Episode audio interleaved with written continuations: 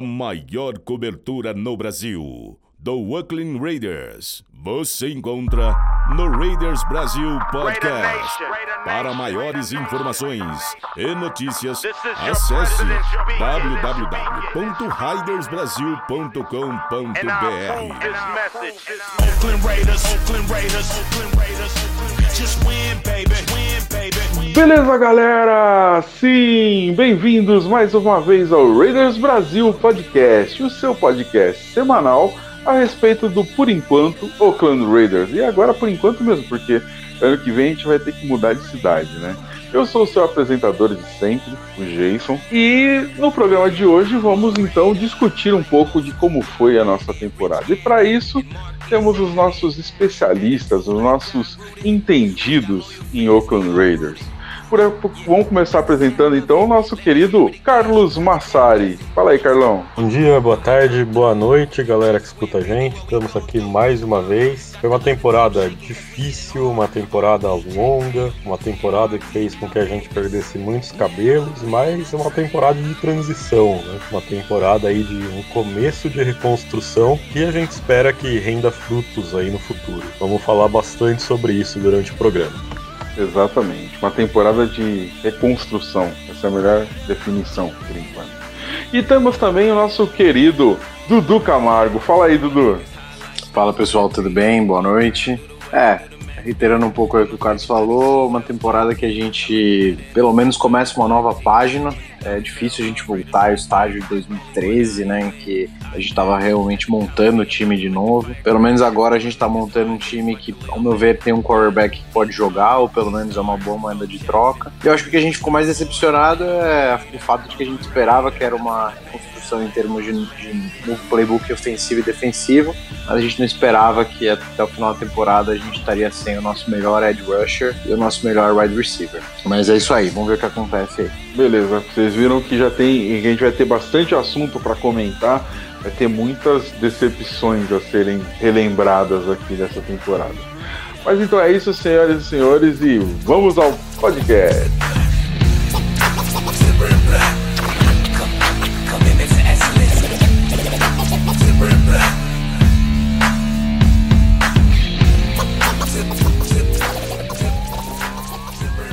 Bom, galera, voltando ao nosso podcast, a gente tem como início lembrar que nossa temporada foi com 4 vitórias e 12 derrotas. Foi uma temporada semelhante à última temporada que a gente teve um desempenho tão baixo, foi a temporada de 2013, né? Porque 2014 foi 3-13, também foi péssima. E 2013 foi 4-12, que é semelhante a dessa temporada. Bom, em resumo, foi uma temporada que a gente teve um desempenho muito baixo em termos de resultados. Então, o que a gente vai pedir para os nossos especialistas de hoje é, primeiro, vamos falar do que, que vamos relembrar tudo que foi de ruim dessa temporada, né? Tudo que a gente viu de decepcionante dessa temporada. Vamos começar com você, Dudu. O que, que você viu de. Qual, qual, me conte as suas decepções dessa temporada. Bom, acho que teve algumas decepções muito grandes vou separar entre fora de campo e, e dentro de campo. É, fora de campo, eu acho que as grandes decepções foram ter perdido jogadores-chave pro time.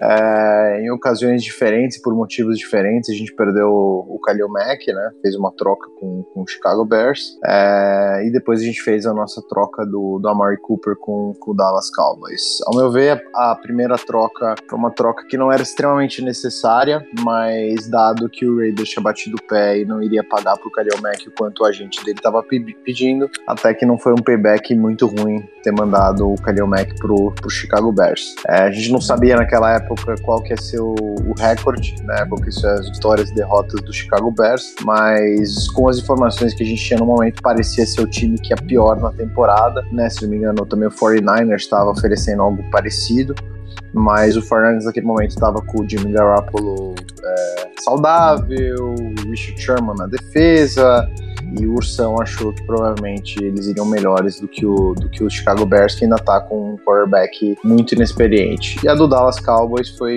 ao meu ver, uma ótima movimentação, e a gente vê que foi boa até mesmo pela queda de produção do Amari Cooper nos últimos jogos lá em Dallas. Então, basicamente, aquele mesmo jogador bipolar que a gente tinha no Raiders, que tinha ótimos jogos de 200 jardas e 2 TDs, e outros jogos com duas recepções para 27 jardas. Está se mostrando verdade também no Dallas Cowboys. E dentro de campo, algumas decepções. Eu, eu mapeei as 12 derrotas que o Raiders teve e eu separei em alguns grupos essas derrotas, né?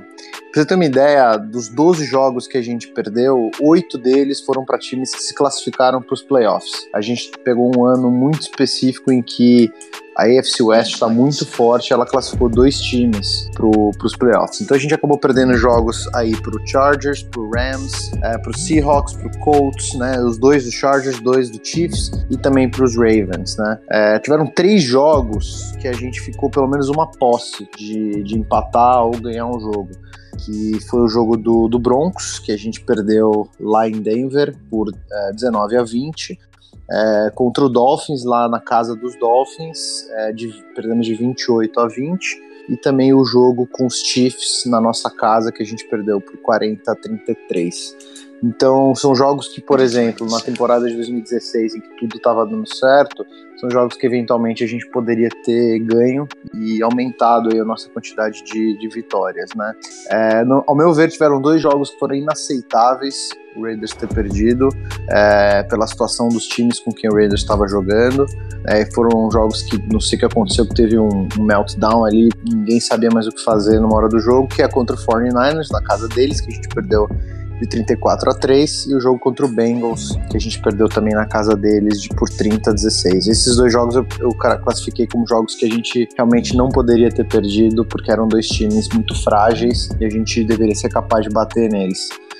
E a grande marca mesmo das 12 derrotas que a gente teve foram sete jogos fora de casa. Então, tudo que a gente tinha conseguido muito bem na época do, do Jack Del Rio em 2016, que era jogar bem fora, viajar bem, né? Ele sempre ressaltava muito isso, viajar bem. É, a gente não conseguiu fazer nessa temporada e aí acabou que a gente teve uma temporada de reconstrução. O, o segunda metade da, da temporada foi um pouco melhor, mas mesmo assim muito abaixo da, das expectativas que a gente tinha no, no começo da temporada. Legal, ótima análise, ótima análise. Eu tinha até esquecido da, das transferências do Mac e do, do Cooper, cara.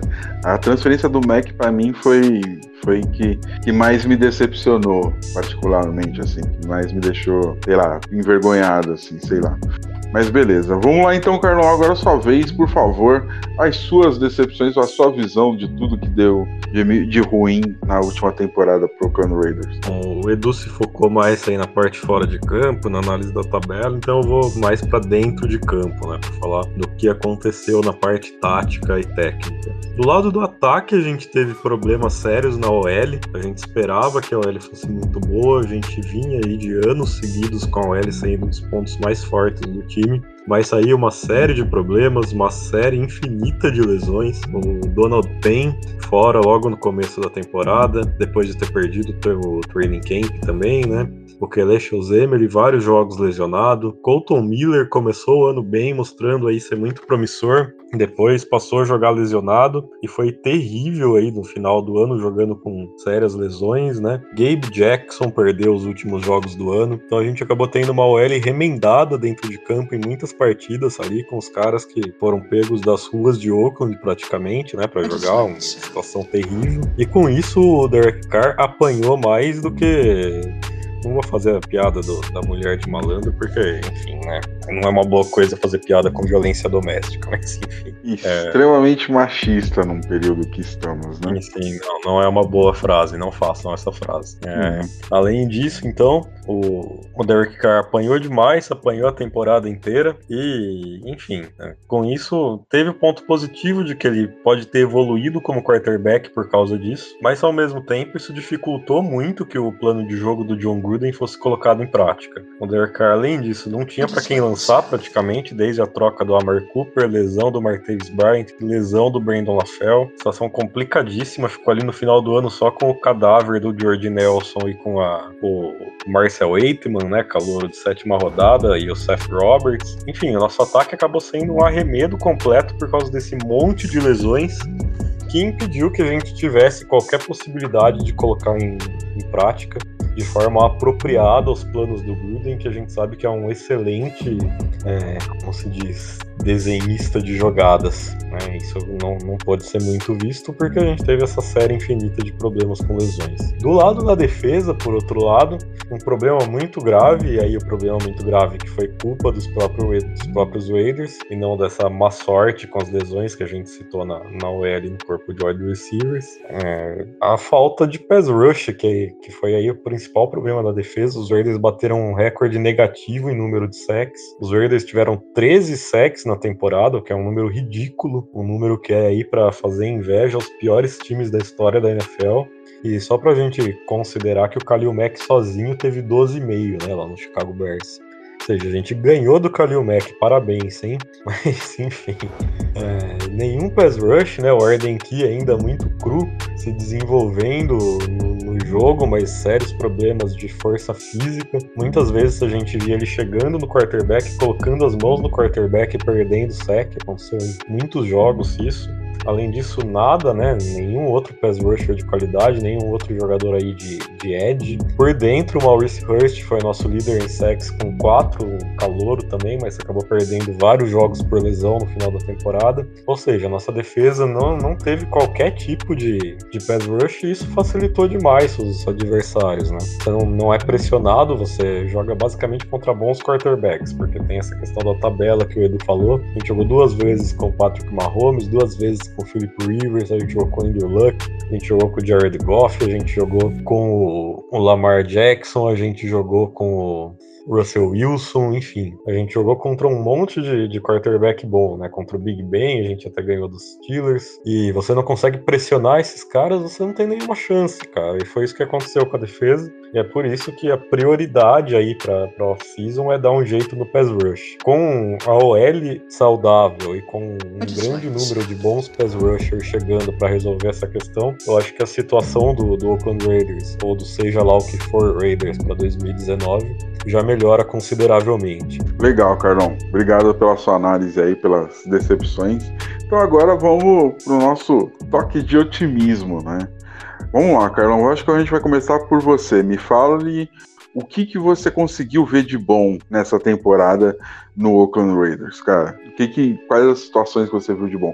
Eu lembro que, assim, pelo menos a defesa tinha um esquema de, de, de, de, de defesa melhor, assim, uma organização tática melhor. Ou eu tô viajando? Hum, tanto a defesa como o ataque, você vê que as jogadas são bem desenhadas e bem chamadas, né? Então, o coaching staff vai continuar para o ano que vem, o que por, por si só já é um ponto positivo, porque os jogadores na NFL precisam de continuidade e o fato do coaching staff continuar já é uma boa coisa, com o John Gruden no ataque, com o o Paul Gunter na defesa. E assim, vamos destacar outras coisas positivas. Primeiro, no, na segunda parte da temporada, a sintonia do Derek Carr com o John Gruden que foi crescendo. Isso fez com que, apesar do jogo ruim que ele fez na última semana contra o Chiefs, o Derek Carr em vários jogos lembrasse o quarterback de 2016, especialmente contra os Chiefs no, no Coliseu, contra os Steelers. Né, foram jogos que ele foi muito bem. Além disso, outra coisa que a gente pode destacar com essa sintonia é que tem aí uma promessa de que isso pode ser melhor ainda no que vem. Vamos lembrar que só uma vez na carreira do Derek Carr, ele teve o mesmo sistema ofensivo por dois anos seguidos. E essa vez foi justamente em 2016. Então pode ser que em 2019 a gente veja mais e mais esse Carr de 2016 de volta. Outro ponto que eu destaco de positivo é a performance dos calouros. O Maurice Hurst muito bem quando esteve em campo, parecendo aí que vai ser um ótimo jogador de, de linha defensiva. O Arden que teve chance de vários sacks, ele tem que trabalhar para ficar mais forte na off-season, mas ele mostrou que ele pode ser um edge rusher consistente. O Colton Miller, quando não estava lesionado, foi consistente. Ele jogou muito tempo lesionado e foi um desastre, mas quando não estava lesionado, ele foi consistente. O PJ Hall, ok. O Daniel Carlson, cara, que a gente pegou e depois de ser cortado, depois de um jogo ruim pelo Minnesota Vikings, pode ser o nosso kicker por muitos anos se ele continuar chutando desse jeito.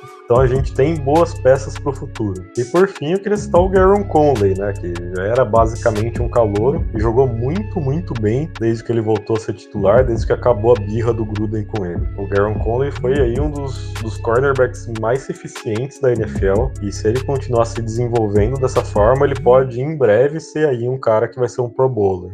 Legal, cara, legal, ótima análise. Muito obrigado. Então agora é sua vez, Eduardo. Por favor, dê sua análise do que, que você viu de bom nessa última temporada. Dá para dizer que teve alguma coisa boa?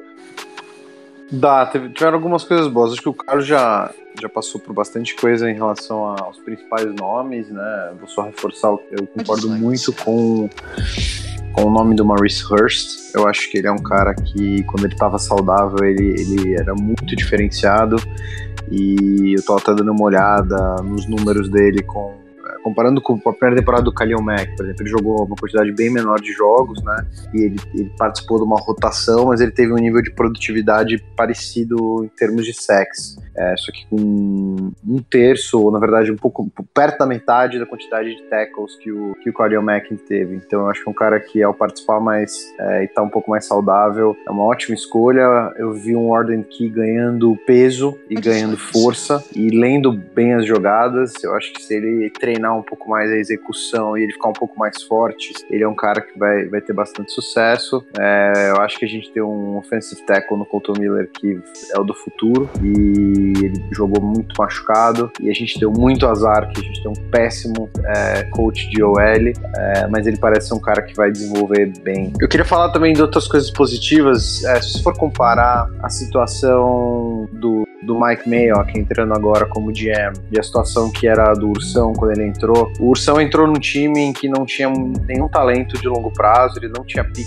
draft, ele tinha uma zona em relação a, a cap space e ele ficou muito tempo sem ter o que fazer, que ter que reestruturar contrato e tudo mais, até que ele conseguiu dar em 2016 pra gente um time competitivo nas mãos de um quarterback que estava com uma renovação de contrato vindo e a gente viu o que ia ser a temporada naquele primeiro jogo contra o Saints, quando o Derek Carr dá um pulo por cima do, do, do line, acho que era um safety, né? Sai rolando depois pro first down e a gente tava tudo alinhado naquele ano. Eu acho que hoje a gente pega como ponto positivo também o nosso um GM que é muito especializado em draft. Se você pegar o, a taxa de acerto do, do Mike Mayock nos drafts, ele é, ele é muito bem conectado e ele é um cara que entende muito bem a questão do fit que é da time, ele não vai muito pelo buzz, ele vai pelo fit. E é um cara que tá pegando cinco picks nos, nos primeiros uh, do, no, no, primeiro round de 2019 e 2020, né, somado. E é um cara que tá pegando muito espaço de cap space, o Raiders é o quinto ou sexto time com maior cap space pro ano que vem,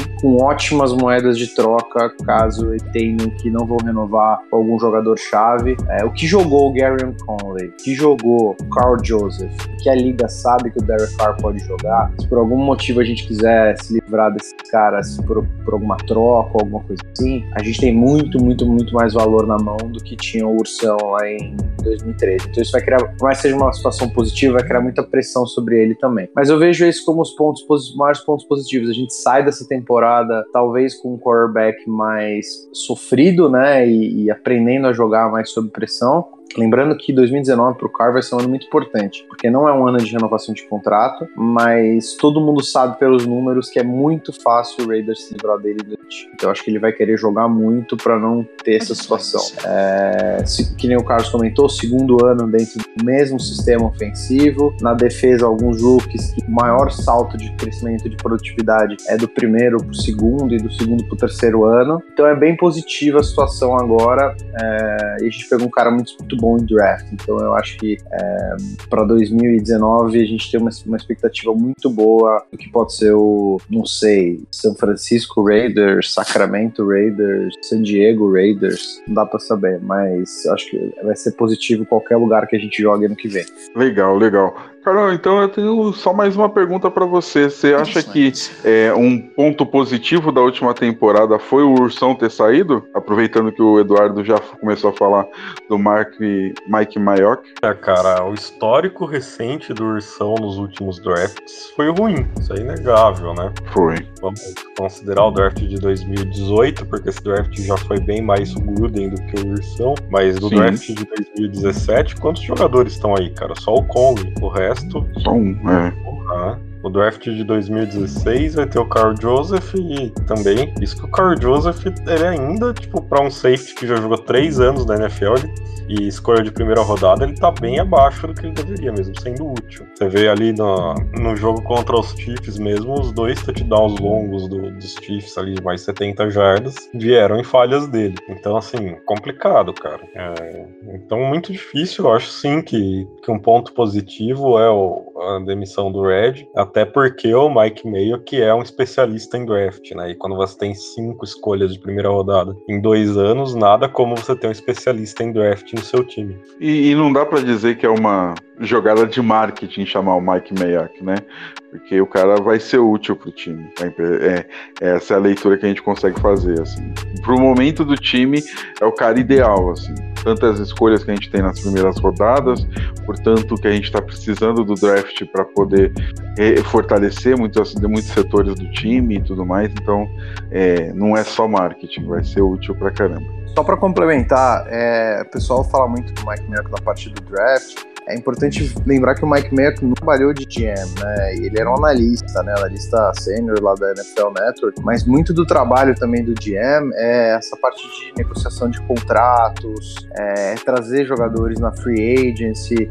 Então, assim, a gente tem que ser, é, tem que considerar um ponto positivo que a gente tem vários piques, tem um cara que é especialista, mas ao mesmo tempo o Raiders como organização tem que ter certeza que tem um personal muito bom ali para fazer a parte de contratos e de, de free agency, porque essas também são duas é, funções e, e obviamente controle do cap space ali, né? Então essas são coisas muito importantes do trabalho do GM que o Mike Mayock não tem o menor, a menor experiência prática, que o Raiders como organização tem que ter certeza que tem as pessoas lá dentro que vão saber ajudar ele a, a, fazer de coisa, que eram coisas que o, o Ursão já era, já, era, já era bom, né? Ele era bom nas negociações de contrato e tudo mais, cap space. Então acho que vale a gente ficar empolgado, mas vale também ter uma, uma preocupação se esse cara vai conseguir lidar com coisas que vão além do, do draft. Ótima visão, é verdade, verdade.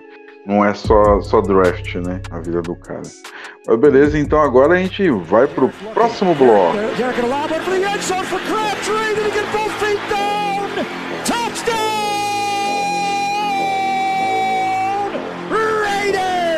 Michael Crabtree did it again. Oh my! His third touchdown of the game. Bom, senhoras e senhores, voltando aqui ao nosso, ao nosso podcast, como vocês perceberam, nossa temporada acabou, então a gente não vai ter muita coisa para fazer, além de responder às suas perguntas. Então, por favor, sempre mandem suas perguntas. Sempre que a gente for gravar, a gente anuncia que a gente está aberto às perguntas. Mandem suas perguntas para a gente conseguir bater um papo durante essa off-season. A gente não vai ficar mais olhando o futebol americano, né? Mentira, lógico que a gente vai ficar olhando. Mas pelo menos agora a gente não vai ficar torcendo pelo Raiders, sofrendo pelo Raiders. A gente vai ficar secando os times adversários. Então vamos lá, vamos começar com as perguntas. Eu pergunto, os nossos especialistas respondem, cada um alternando de um, um a sua resposta. Vamos começar com um Dudu e aí a gente vai, cada um vai pegando sua, sua pergunta aqui para responder. Primeira pergunta veio do Twitter e é a seguinte: Como vocês enxergam a metade final da parceria Car Gruden? Com poucas polêmicas e bons jogos, além de sua projeção para 2019. Veio do Diego Lepre, do The Starter. Eu acho que foi, foi, foi bem melhor do que a primeira metade.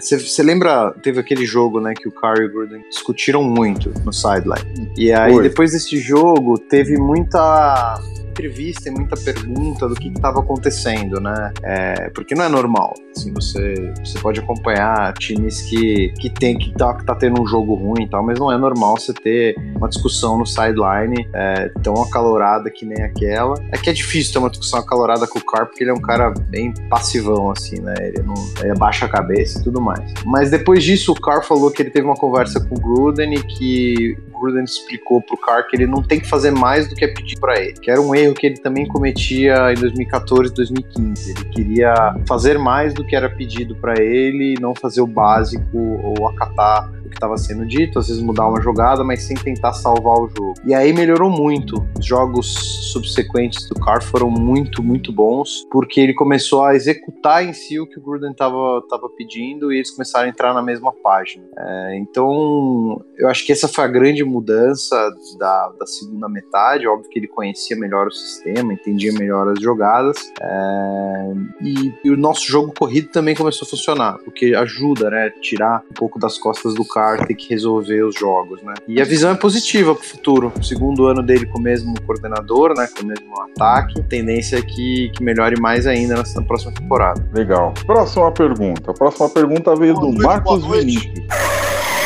E aí, o homem que namora. Rapaz que namora é assim, ele chega atrasado. Fala, Iago, dê seu boa noite pra todo mundo, cara. Fala aí, galera. Boa noite. Foi mal pelo atraso. Tava fazendo aí um drift aqui nas ruas do Rio de Janeiro. Consegui chegar em casa, cara. Depois ainda cheguei que perdi meu fone. Tive que pegar meu fone reserva. Perdi mais um tempo aí, mas cheguei a tempo. Onde é que vocês estão no programa? Estamos nas fases das perguntas, mas como você é um comentarista especial e veterano, a gente vai pedir um favor para você. Fala agora pra gente de uma forma sucinta, breve, e não diante de um juiz, mas de forma sucinta, o que, que você viu de ruim, o que, que você viu de bom na última temporada do Oakland Raiders? Pô, cara, o que eu vi de ruim, vamos começar pelos aspectos ruins. Bom, a lista é longa, mas assim, a gente pode ter certeza do seguinte, o quem, para quem acha, para quem não confia no John Gruden, o primeiro fato que vem à tona é que o Gruden manda em absolutamente tudo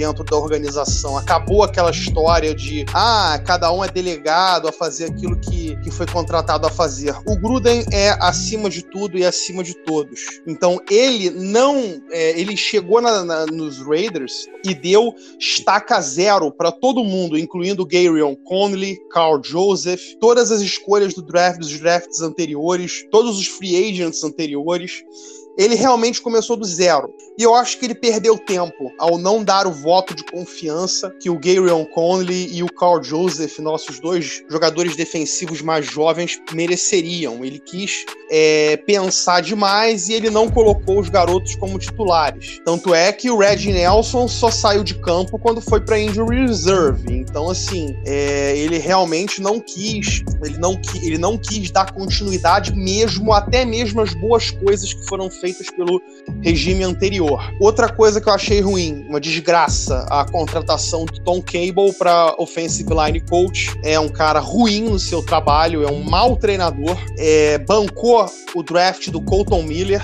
Colton Miller merece um tópico especial que a gente vai tratar talvez aí mais para frente ou em outro podcast. É, assim como o Brandon Parker. Mas ele é um mau treinador que veio para treinar uma uma linha ofensiva que já foi uma top da liga, agora com o Pen machucado, não era pro Pen desse machucado, porém qualquer time decente treina pelo menos um backup, e assim, foi realmente uma desgraça. Outra coisa também, mais uma vez o Gruden jogou o Carr na estaca zero. O Gruden falou pro Carr, Carr, você é um rookie, você agora vai se adaptar ao que eu quero. Mais uma vez nós vimos uma temporada não empolgante do cara, onde ele teve no máximo sete jogos bons.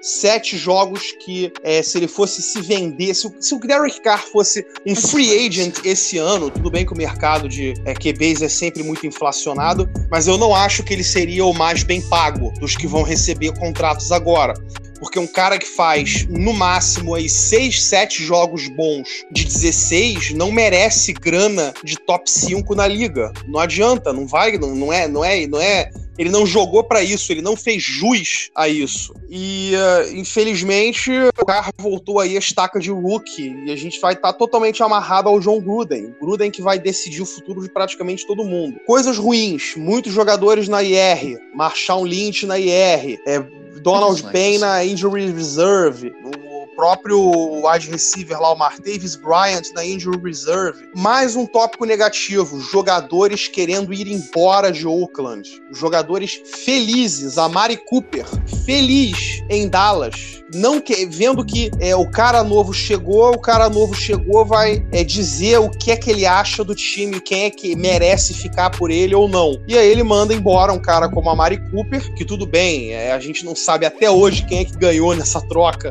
porque o Cooper Fez aí 3, 4, 5 jogos muito bons por Dallas, mas aí no final da, da, da, temporada caiu de novo, como a gente conhece. Então, assim, esse baixo astral dos jogadores no locker room, aquela coisa de, pô, o cara não confia em mim, o cara vai me mandar embora, o cara vai me mandar embora, o cara vai mandar embora isso pegou mesmo, contagiou o, o, o, coração da equipe. E só quem pôde jogar tranquilo essa temporada foram jogadores, seja no draft ou na free agent. É, pontos positivos da temporada. Eu acho que o Gruden tem um plano. Se ele vai funcionar ou não, ninguém sabe. Mas aquela, aquele ataquezinho West Coast, passe rápido, muita corrida, sempre no passezinho rápido, isso é um estilo de jogo que pode funcionar caso nós tenhamos uma defesa bem sólida e um jogo corrido que tire a pressão do carro. Colocando isso, a gente já viu times de West Coast chegarem longe nos playoffs. Os próprios Chiefs, antes do Mahomes, jogavam uma West Coast bizarra. O Alex Smith, vez, vez ou outra, jogava um passe longo, mas ele gostava muito de trabalhar ali nas jardinhas curtas, perto da, da, da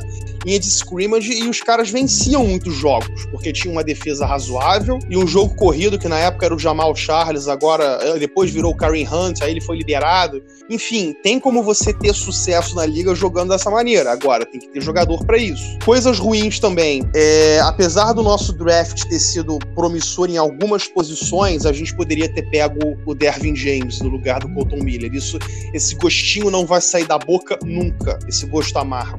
A gente vê o cara competindo aí para Defensive Rookie of the Year, os Chargers no playoffs, e a gente com, a, com esse gosto ruim na boca. É, outro ponto positivo, eu falei um ponto negativo agora, pulei, intercalei, mas vamos lá. É mais um ponto positivo. Eu acho que da metade pro final a defesa começou a clicar um pouquinho e esses nossos jogadores mais jovens, o Conley, o Joseph, até alguns linebackers ali, talvez o, o, Jason Cabinda, o Kyle Wilber, o, o, o Whitehead um pouquinho menos, poderia ter sido melhor se ele tivesse conseguido pelo menos uma interceptação das três que ele dropou a temporada toda. Mas, assim, eu acho que esses jogadores vão ganhar uma nova chance ano que vem e vamos ver aí qual deles vai prestar. Talvez um preste. Se dois prestarem, já é um sucesso. Mas assim, é, nós temos agora o Mike Mayock, que é um especialista em RH, que é o fraco do Gruden. O cara vai oferecer lá o insight dele e vai ser aquilo que eu chamo de consultor. Óbvio que o Gruden vai ter a palavra final, mas o Mayock vai dar o parecer de alguém que está há muito tempo no mercado, alguém que eh, já avalia jogadores de uma retrospectiva já bastante longa, desde 2004, se eu não me engano, ele trabalha com isso. Tem lá a sua lista de hits and misses, mas qual que não tem. E vamos ver o que vai ocorrer. Eu sempre gostei muito das análises do Mike Mayer. Legal, legal. Ótimas análises e agora eu quero saber só como que os editores vão colocar a sua análise. Vamos voltar às perguntas agora. Eu tava aí, eu ia começar a próxima pergunta e quem ia responder era o Carlos Massari. Depois do Carlos Massari será o Iago. E assim a gente continua a nossa sequência. Vamos lá então? Próxima pergunta. Próxima pergunta veio do Marcos Vinícius via WhatsApp. Que posições priorizar com as escolhas de primeira rodada? Destaque dos dois lados da bola, da bola da temporada. E quem devemos renovar e quem mandar embora? Caramba, foram três perguntas e uma só. Vamos lá, Carlão de primeira rodada, Edge Rusher, por favor. Talvez até dois Edge Rushers. Acho que é uma grande necessidade, uma necessidade gigantesca. E por isso eu até investiria em dois Edge Rushers. De resto, cara, muitas necessidades. Você pode ir de wide receiver, você pode ir de mais um defensive tackle, você pode ir de linebacker, você pode ir de corner ali para fazer dupla com o Garen Cole. Você pode ir do que você quiser, cara. Tipo, é, a única coisa que é fundamental é você ir de de Edge Rusher uma ou talvez duas vezes e de resto, pô, melhor jogador disponível porque qualquer posição a gente precisa. Vamos lá, quais que eram Ah, destaque dos dois lados da bola. Uhum. Bom, é difícil, hein? Do lado da defesa, Garon Conley, como eu já disse antes, né, no programa, evoluiu demais, cara, demais mesmo. Você vê como ele consegue, um dos únicos cornerbacks da NFL que conseguem correr com Tyreek Hill o cara consegue ir até o fim numa rota com Tyreek Hill para fazer a interceptação do Mahomes. É, realmente tem tudo para ser um corner especial no futuro. Do lado do ataque, eu vou ficar com o Rod Hudson, que mais uma vez foi um dos melhores centers da NFL, se não o melhor center da NFL.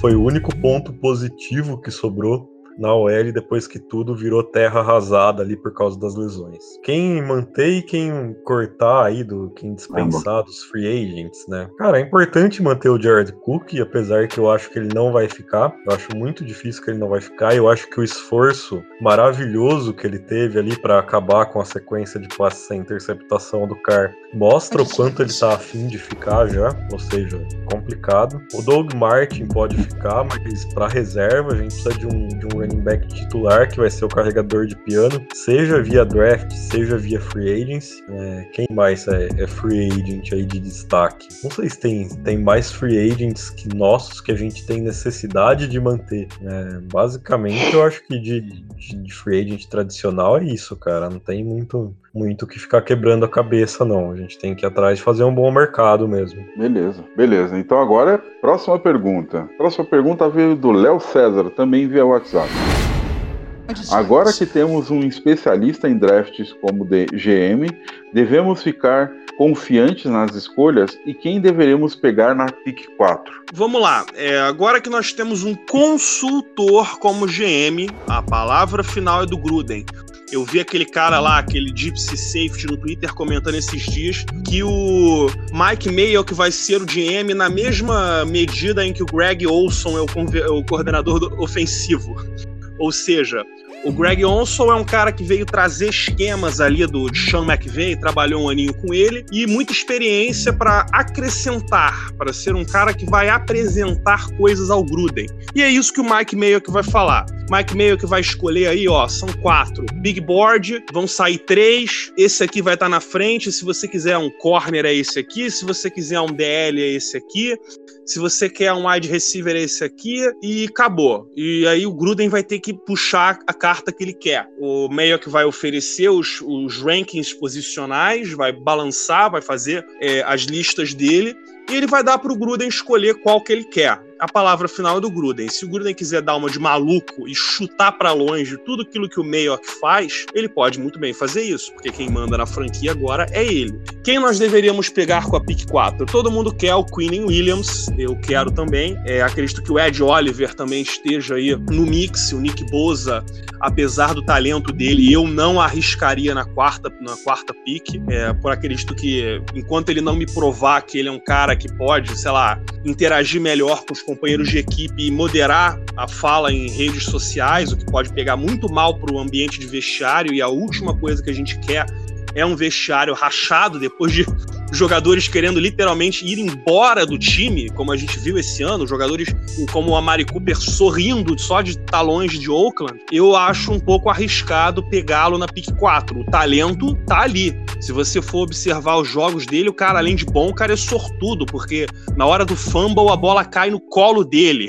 Literalmente isso aconteceu umas três vezes essa temporada. O cara, além de bom, é cagado. Então, assim, tem opção, opção na DL, Queen Williams, Ed Oliver, é, mas assim, tem opção. Talvez o wide receiver é muito cedo na quarta escolha. Eu não vejo um wide receiver aí de quarta escolha que faça é, juiz a uma escolha tão alta. Se quiser fazer um trade down para acumular, quem sabe, mais um piquezinho no segundo round, pode ser. Se quiser buscar aí mais um corner, o Grid Williams, se quiser pegar mais um safety, o, os Raiders estão de olho aí naquele Nazir Aderle, que eu acho que é de Delaware. Não achei tão bom assim, não, mas é, os Raiders têm uma nota de é, round 1 nele, segundo o que foi comentado por aí. Diversas direções nós podemos seguir, mas assim, eu acho inclusive que nem o Jonah Williams está fora de jogada. Jonah Williams é o melhor offensive tackle do draft. Como é que eu imagino o Jonah Williams é, entrando na equipe de Oakland? Eu imagino o Donald Payne se aposentando. Talvez, se o Gruden quisesse manter o, uh, o Colton Miller de left tackle, ele jogaria o Jonah Williams para right tackle e colocaria o Brandon Parker para ser aquele sexto OL, que seria aquele reserva fundamental que toda OL precisa ter, não só para o Jumbo Package, como também para caso de algum guarde se machucar. A gente viu aí que é, ter bons reservas na OL é muito importante e o Brandon Parker é um bom bloqueador para corrida, inclusive muito melhor do que pass, do que pass protector. Então, assim, a gente tem várias direções para caminhar. Eu não vejo nem com maus olhos a escolha de mais um offensive tackle como o Jonah Williams, que é um cara seguro. É, vamos ver aí qual dos dois é o melhor. Se o Miller se o Miller é, se é, evoluir no seu jogo, ele vai, ele continua no left tackle. Se o Jonah Williams estiver na frente, ele joga para o right tackle e põe o Brandon Parker para ser ali, quem sabe, um sexto AL de qualidade, ou para entrar, quem sabe, se o Kelesh Oseme ele não vinga, na, não vinga mais, se machuca, não joga mais aquilo que ele já jogou, ele já entraria ali na posição de left guard ou de right guard, enfim. É, eu não vejo isso fora do baralho. Agora, todo mundo quer, eu quero também um DL, eu acho que, o, que seria aí uma, uma prioridade pra gente, ou um edge rusher. Legal, legal. Lembrando, senhores, que devemos, que agora, a partir de agora, a gente pode ser um pouco mais sucinto nas respostas. Vamos lá, Dudu, é você agora, hein? Próxima pergunta, próxima pergunta vem do Twitter, veio do Rui Alves.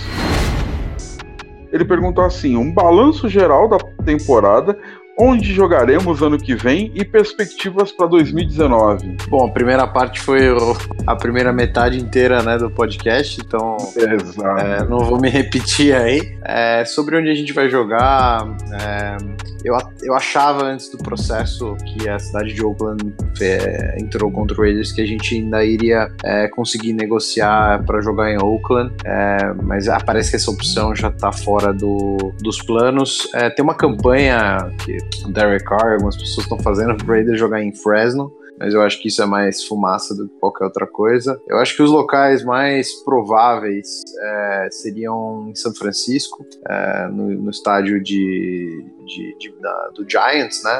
Francisco Giants, é, porque ali do lado a torcida já, já tá ali perto, não é o estádio do 49ers, que eu acho que isso a torcida acharia bem ruim se fosse lá. É, e assim, eu particularmente acredito que a chance de ser San Diego também é boa. É, eu sei que não é ideal, mas San Diego tem um estádio é, perto de Los Angeles, onde o Raiders tem uma, uma torcida muito grande, dentro de San Diego mesmo tem uma torcida muito grande, não é tão longe de Oakland, é um voo de, de uma hora e pouco, e é, não é tão longe também de Vegas, seria um lugar bom ali para ter um voo ali do, dos torcedores. Falam muito de Reno também, né, que tem, tem um estádio ali também, mas eu acho que o mais provável mesmo deve ser São Francisco, é, depois eles devem olhar com carinho igual aí para San Diego e Reno e Fresno, que nem eu comentei, acho que é só fumaça mesmo, não tem chance. E a expectativa de 2019 acho que a gente já, já comentou aí. É, então acho que podemos para a próxima pergunta. Firmeza, firmeza, é isso aí. Próxima pergunta então. Próxima pergunta que também veio do Twitter é do Antônio Victor. Como vocês avaliam o histórico de Mike Mayock em análise de prospecto no draft e o que vocês esperam dele como GM? Acho que o Iago já falou bastante, né? Que essa questão de que ele é um consultor e não um general manager em si. Mas o histórico dele é muito bom. Ele é o cara que conhece tudo, que conhece todos os prospectos. É o cara que. O cara lá que, sei lá, que joga na terceira divisão em Piraporinha do Passa 4 State, ele conhece, cara. Então ele vai saber tudo, ele vai conhecer todos os jogadores, ele vai saber indicar pro Gruden. Ele tem, óbvio, né, que as pessoas estão compartilhando nas redes sociais aí, histórico de erros dele, mas pelo amor de Deus, cara, você trabalha como analista de draft todo ano, dando a sua opinião sobre 100 prospectos, é óbvio que você vai errar. Ninguém é dono da verdade absoluta, ninguém consegue prever tudo sobre o futuro, e tem muita coisa que acontece com prospectos de draft que não tem como você imaginar, né? Se o cara é um monstro no, no college football e simplesmente, por N motivos, não não consegue jogar bem na NFL. Então eu tenho boas expectativas, assim, para essa passagem do meio aqui como general manager. Legal, legal, ótima resposta. E como coincidência não existe, mas é interessante a gente observar, mais uma pergunta do WhatsApp veio do Gabriel e eu acredito que a pergunta caiu muito bem para a pessoa certa responder qual será o top 5 dos inside linebackers nesse draft? Top 5, cara? Puta. Vamos lá. É, primeiro o cara de LSU, aí, Devin peraí, White. É, me vem à mente aqui primeiro o Devin White de LSU, depois o Mike, o Mac Wilson de Alabama. Se eu não me engano, aquele Jennings, Anthony Jennings, eu acho que ele não é inside linebacker, mas se eu não me engano, ele é DL, que pode ser convertido para inside linebacker também de Alabama. É, também é um baita jogador. Existem alguns prospectos aí de faculdades inferiores em termos de, de divisão. Eu ainda não, eu ainda não observei com tanta garra assim esses eh, jogar posição de inside linebackers, mas esses três jogadores vêm à mente: Anthony Jennings, é o Mac Wilson, mais um Mac, né, para assustar a gente, e o Devin White em primeiro lugar. Eu gosto desses três jogadores. Não posso dar um top 5, mas posso dar esse top 3 e trazer no próximo podcast uma lista melhor disso. Eu juro para vocês que eu ainda não observei bem essa posição. Eu já observei o wide receiver, eu já observei talvez alguns safeties, DLs, mas de inside linebacker nessa posição específica ainda não. Edge rusher aí a gente tem o Zach Allen, o Josh Allen, o Montez Sweet, mas com relação a inside linebacker eu posso enumerar esses três que estão com maior destaque. Já tá ótimo, para mim tá ótimo. É isso aí. Então agora é próxima pergunta. Próxima pergunta veio do Ayrton, o nosso coach particular, e ele pergunta o seguinte: O que foi o novo 52? Não. Cara, nem, nem em estilo de jogo, nem produtividade. É, ainda mais se você olha para os dois anos de rookie, o, os números do que são muito, muito abaixo do, Kalil Mack. E a gente tem que ser também muito é, consciente nessa análise, porque o Kalil Mack foi o quinto pick é, do draft, em, em, que muita gente achou que ele poderia ser inclusive um pick acima do, do Jadavion Clowney em 2014. E o Ki foi um pick que comentavam que poderia ser um pick de primeira rodada, é, mas nunca foi considerado um top pick, top 5. Ele era um jogador bom que poderia ter saído na primeira rodada e por algumas questões off Field foi é, caiu na terceira rodada pra gente. É um jogador que com um biotipo muito diferente do Mac. Ele não era um jogador muito forte, era um jogador alto e com, assim, muito comprido, braço comprido, mas não é um jogador de força. Você vê o Kalil Mack arremessando, desde, desde rookie, ele arremessava os caras no chão, né? Sempre muito forte, musculoso, rápido. O que já tem uma rapidez um pouco mais leve, né? Que ele passa pelos caras um pouco mais rápido, ele tem um, frame um pouco maior. É, ele tá ganhando muito, muita força muscular, se você comparar ele começo da temporada para agora, ele tá muito mais forte. E eu acho que isso vai ser bom para ele, porque a velocidade ele não deve perder.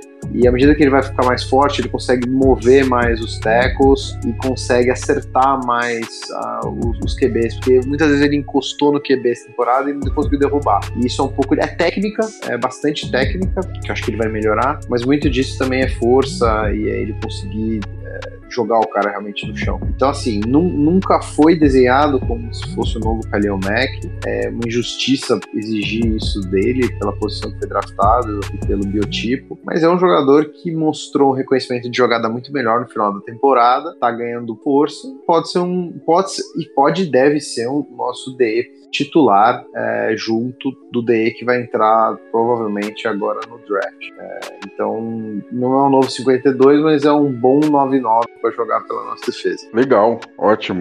Agora a próxima pergunta. Próxima pergunta vem do nosso querido Arthur, o nosso correspondente internacional. Ele mandou a pergunta seguinte: Para onde o podcast vai bancar a minha próxima viagem para assistir mais um jogo? São Francisco, San Antônio ou Londres? Pode deixar que essa eu respondo. É o seguinte, Arthur: o podcast vai começar agora a abrir uma poupança, começar a guardar dinheiro ao longo de 2019 para em 2020 você ser enviado para Las Vegas. A gente vai te enviar para Las Vegas. Então, calma o faixa aí, irmão. Vamos lá. Agora a próxima pergunta séria veio do Magol via WhatsApp. O que esperar da temporada 2019, considerando inclusive a possibilidade do time não jogar em Oakland? Espera um time melhor. É, na verdade, o time não tem como piorar, né? Quase ninguém de destaque vai sair, tem 80 milhões em espaço salarial e tem três escolhas de primeira rodada. Sério, precisa fazer um esforço monumental aí para fazer o time piorar. Então deve ser um time melhor e aí tem que ver quanto essa questão de não jogar em casa pode influenciar, né? É, pode jogar em San Diego, por exemplo, jogar, sei lá, em algum lugar estranho, surgiu até esse boato bizarro de que tá rolando negociações para jogar em Londres, né? Aí é muito difícil de ter sucesso, cara. Isso aí seria horrível. Qualquer time teria seríssimas dificuldades para fazer isso. Mas a expectativa, sem dúvida, é de um ano melhor em 2019 do que foi em 2018. Fala pros caras virem jogar em Osasco e pronto, mano. Osasco Raiders já era. Vamos lá. Próxima pergunta veio do Twitter. É a próxima e última pergunta, hein? Veio do Guerreirinho. Principais nomes para pick 3 ou acham que deveríamos trocar para baixo, já que não vamos pegar Nick Bossa e a classe de pass rush e lineback são interessantes. Pera aí, cara, a gente não tá nem na pick 3, cara. A gente tá na, a gente tá na pick 4. Atualiza aí, rapaz.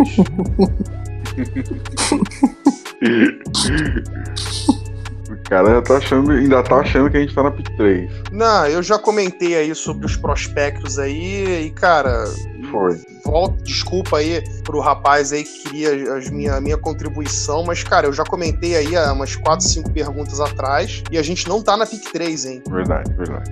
Bom, senhoras e senhores, acabamos as nossas perguntas e vamos pro próximo bloco.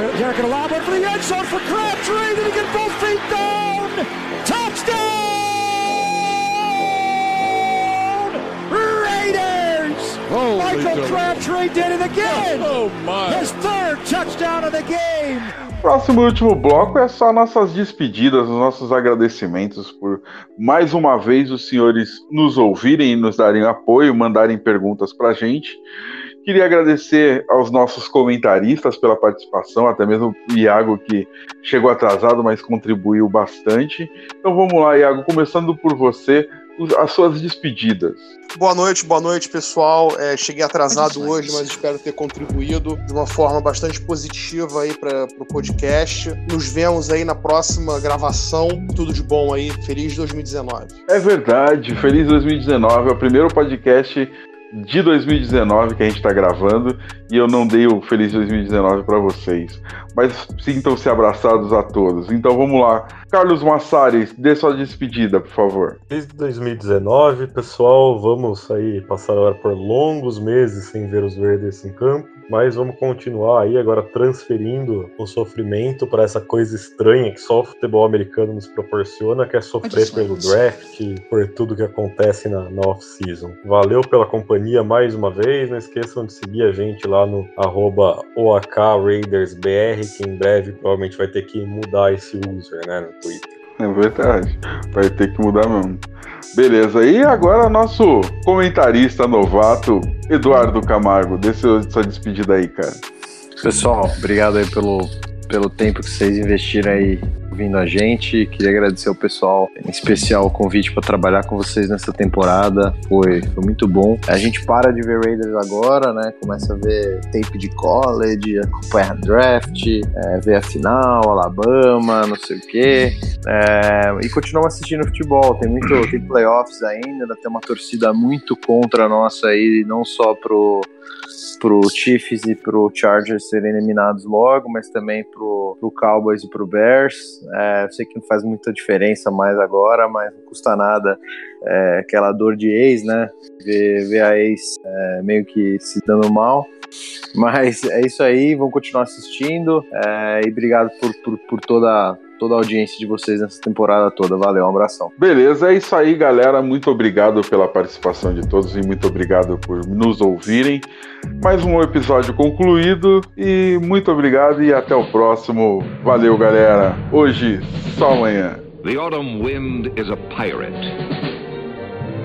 blustering in from sea. With a rollicking song, he sweeps along, swaggering boisterously. The autumn wind is a raider, pillaging just for fun. He'll knock you round and upside down and laugh when he's conquered and won. Raider Nation, let's go, let's go. Raider Nation, let's go, let's go. Raider Nation, are you ready for some football? You ain't ready for no football. You ain't ready for the Oakland Raiders. It's the invasion of the Oakland Raiders. Are you ready for some football? Come, baby. Just win, baby. Feel the storm of the cold autumn wind, baby. It's the Oakland Raiders. Get your mouthpiece. You in the black hole with the black beast. This ain't black gold, this is black silver. Commitment to excellence, we deliver. And we'll play past regulation. It's the invasion of the Raider Nation. Nation. Let's go, let's go. Raider Nation. Let's go, let's go. Raider Nation. Are you ready for some football?